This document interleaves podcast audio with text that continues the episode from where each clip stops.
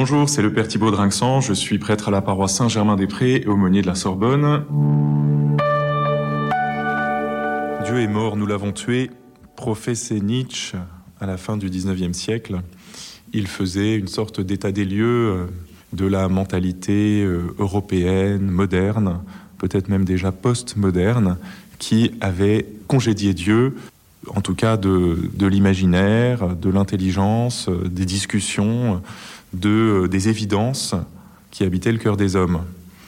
Nietzsche n'est pas euh, l'ennemi absolu de Dieu, en tout cas il n'est pas le coupable de l'athéisme qui s'est répandu comme une traînée de poudre dans l'Europe du XXe siècle, il est plutôt celui qui a fait le constat avec la plus grande lucidité, mais les causes, elles sont plus diffuses et elles sont peut-être plus profondes. Ce n'est pas un homme qui a congédié Dieu de l'imaginaire de ses semblables, c'est euh, le mouvement, un mouvement profond de toute une société qui semble s'être émancipée du christianisme qui l'avait engendré.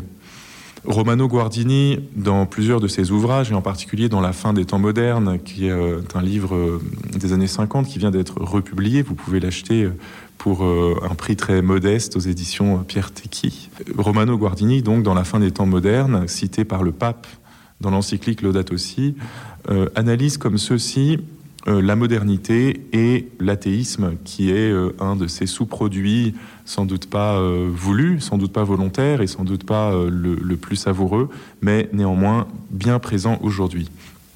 Voilà ce que dit Romano Guardini. Il dit qu'au fond, euh, à partir de la Renaissance et ensuite dans euh, le développement des sciences qui a, pris, qui a vraiment pris son essor au XVIIe, XVIIIe et puis XIXe siècle, eh bien, euh, le monde euh, a construit, le monde intellectuel a construit trois concepts qui ont abouti à une disparition de l'évidence de Dieu. Le premier concept, c'est celui de nature. Le concept de nature a remplacé celui de création, là où le monde était perçu comme étant une création sortie des mains d'un créateur qui avait disposé toutes choses comme il fallait, avec sagesse, par amour, eh bien, euh, la science moderne y a vu une nature, et le passage d'un terme à l'autre est lourd de sens. La nature, on s'interroge pas tellement sur son origine. La nature, c'est une sorte de grand réservoir de force, d'énergie, euh, d'espèces animales, végétales, etc. On euh, fait des grands catalogues et on s'approprie euh, cette nature. Plus récemment, on s'inquiète de sa disparition, on s'inquiète euh, de la diminution de la diversité, etc., de l'épuisement des ressources de la nature. Mais la question de l'auteur de la nature et également de la destination et de la fin de, l'histoire de la nature n'est pas première, elle est passée au second plan. Ce qui nous, nous intéresse, c'est d'avoir ce vaste ensemble qu'on appelle communément la nature. Et dans cette euh, opération intellectuelle, il y a au passage une mise un peu au placard du créateur et donc de Dieu. Le deuxième concept, c'est celui de sujet. L'individu euh, était autrefois reconnu comme une personne et employer ce, terme de personne, alors qui certes continue à être euh, utilisé dans le langage courant, mais au fond n'a plus tout à fait le même sens que dans la pensée chrétienne primitive, où le mot personne signifiait sujet de relation. Et la personne humaine, à l'image de la personne divine, est d'abord celui qui reçoit sa vie d'un autre et celui qui vit par euh, les relations qui euh, le définissent. Et donc euh, l'homme se pense comme personne parce que Dieu l'appelle à l'existence en disant euh, soyez féconds et multipliez-vous. Dieu parle à l'homme dans le jardin originel et c'est cette parole qui donne vie. C'est le tu que Dieu adresse à l'homme qui constitue le jeu personnel.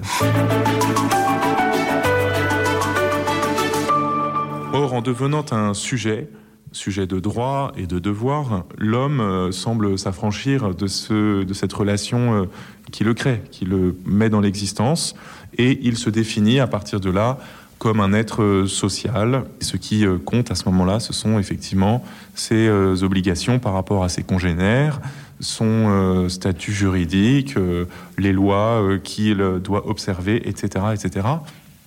Et donc, la référence à l'auteur d'une existence individuelle passe là aussi au second plan et ce qui importe plus, c'est euh, les relations euh, sociétales entre les différents sujets. Et donc l'homme devenu sujet est autonome, il n'est plus soumis à la loi d'un Dieu, il euh, découvre émerveillé sa personnalité, son intelligence, sa capacité d'action, et tant qu'il reste dans les limites de la loi que d'ailleurs lui-même s'est fixée, eh bien, il peut tout faire, il devient un peu tout puissant, à l'instar du, surhomme de Nietzsche, n'est-ce pas, qui, qui va définir son existence à partir de sa volonté propre. Le troisième concept, c'est celui de culture. Le projet du monde, le devenir du monde, était euh, sous, euh, était sous, sous l'œil de Dieu et sous l'appel de Dieu à, n'est-ce pas, à la rédemption. Et au fond, euh, l'avenir du monde et des personnes, c'était euh, le salut, c'était le paradis, et la vie terrestre était un passage en vue d'une vie euh, éternelle, d'une société céleste où tout serait finalement réconcilié, unifié, apaisé. Or, l'homme moderne a saisi son existence et, au moyen de la culture, a soulevé le monde entier pour euh, l'amener à euh, devenir, on pourrait dire déjà dans le temps présent, une, une cité euh, parfaite, organiser la politique, organiser les techniques, organiser le commerce, etc., au moyen d'une culture qui visait à rendre le monde plus habitable et même à le rendre parfait. On espérait par la culture éliminer la pauvreté, on espérait éliminer tous les problèmes, toutes les gênes, euh, le problème du froid par le chauffage, le problème de l'approvisionnement par le transport, par l'agriculture raisonnée, etc., etc. La culture s'entendant bien sûr un sens très large qui n'est pas simplement euh, les, arts. Mais les arts eux-mêmes n'échappent pas à ce, projet euh, assez fou de la culture, puisque en faisant des musées, en stockant les œuvres d'art, eh bien, on a, on a prétendu fixer dans l'éternité des œuvres humaines.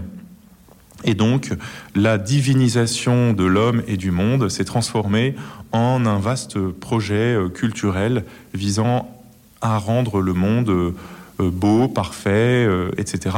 Et au fond, l'avenir du monde, l'outre-tombe finalement, n'intéressait plus tellement les hommes. Ils étaient trop occupés par cette grande œuvre culturelle, scientifique, technique, etc.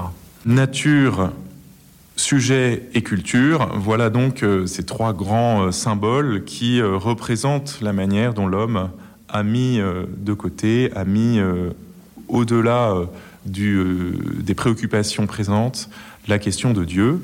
Pourtant, pourtant, Dieu se rappelle à nous, nous voyons de toutes parts combien l'homme est rattrapé par sa fragilité, combien euh, ce grand projet euh, culturel et technique touche à ses limites et combien euh, la nature elle-même a besoin d'un rédempteur. L'athéisme, chers amis, n'aura pas le dernier mot. Voilà notre espérance. Bonne journée.